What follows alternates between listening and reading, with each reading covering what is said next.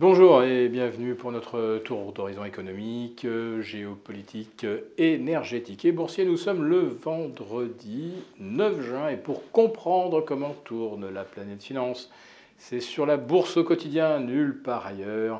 Et le titre de cet épisode sera Christine, on a tellement envie de te croire Christine Lagarde euh, vient de nous promettre euh, que nous ne connaîtrons pas de récession en 2023.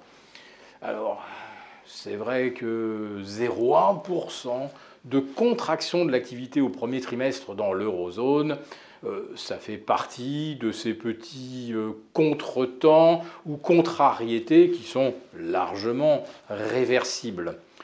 Le problème, euh, c'est que plus on avance euh, vers euh, des loyers de l'argent plus élevés, plus on voit se contracter la masse monétaire et ralentir justement le fameux taux de rotation monétaire. Alors, souvent on associe l'inflation au taux de rotation monétaire, sauf qu'aujourd'hui, je ne suis pas sûr que ça fonctionne vraiment comme ça. Car les prix, et notamment de l'alimentaire ou de l'immobilier, sont littéralement figés pour des raisons complètement structurelles et qui échappent en réalité à l'impact euh, des politiques monétaires. Tout simplement pourquoi? Bien Parce que euh, l'alimentaire, vous ne pouvez pas vous en passer, et le logement non plus.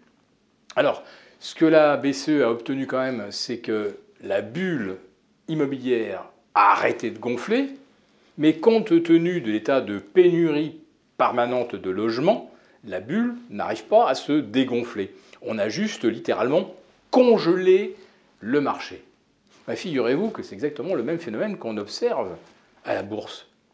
Comme il n'y a plus de carburant, euh, eh les transactions s'effondrent on est à moins 40 euh, de réservations euh, dans, la construction neuve en France, en, espace d'un an, moins 40, et bien on est aussi à moins 40 sur les volumes boursiers. Personne n'achète, personne ne vend. Sauf que les banques centrales euh, sont contraintes de, se tenir, de s'en tenir à leur narratif et de continuer de monter les taux. C'est ce qu'ont fait les banques d'Australie et du Canada cette semaine, ce que fera peut-être pas la Fed la semaine prochaine, mais en juillet, c'est une quasi-certitude, et la BCE, elle, va continuer aussi de, euh, resserrer, euh, de, resserrer les taux. C'est le cas de le dire dans tous les sens du terme.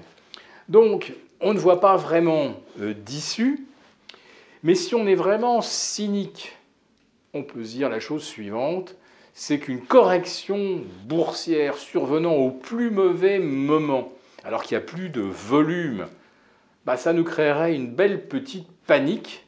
Et là, du coup, on verrait à ce moment-là les flux ressurgir.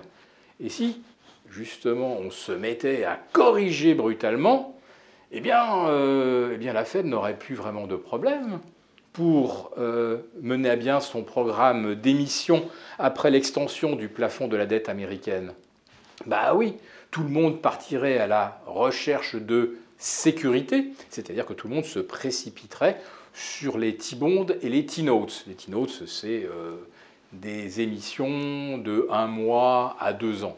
Voilà.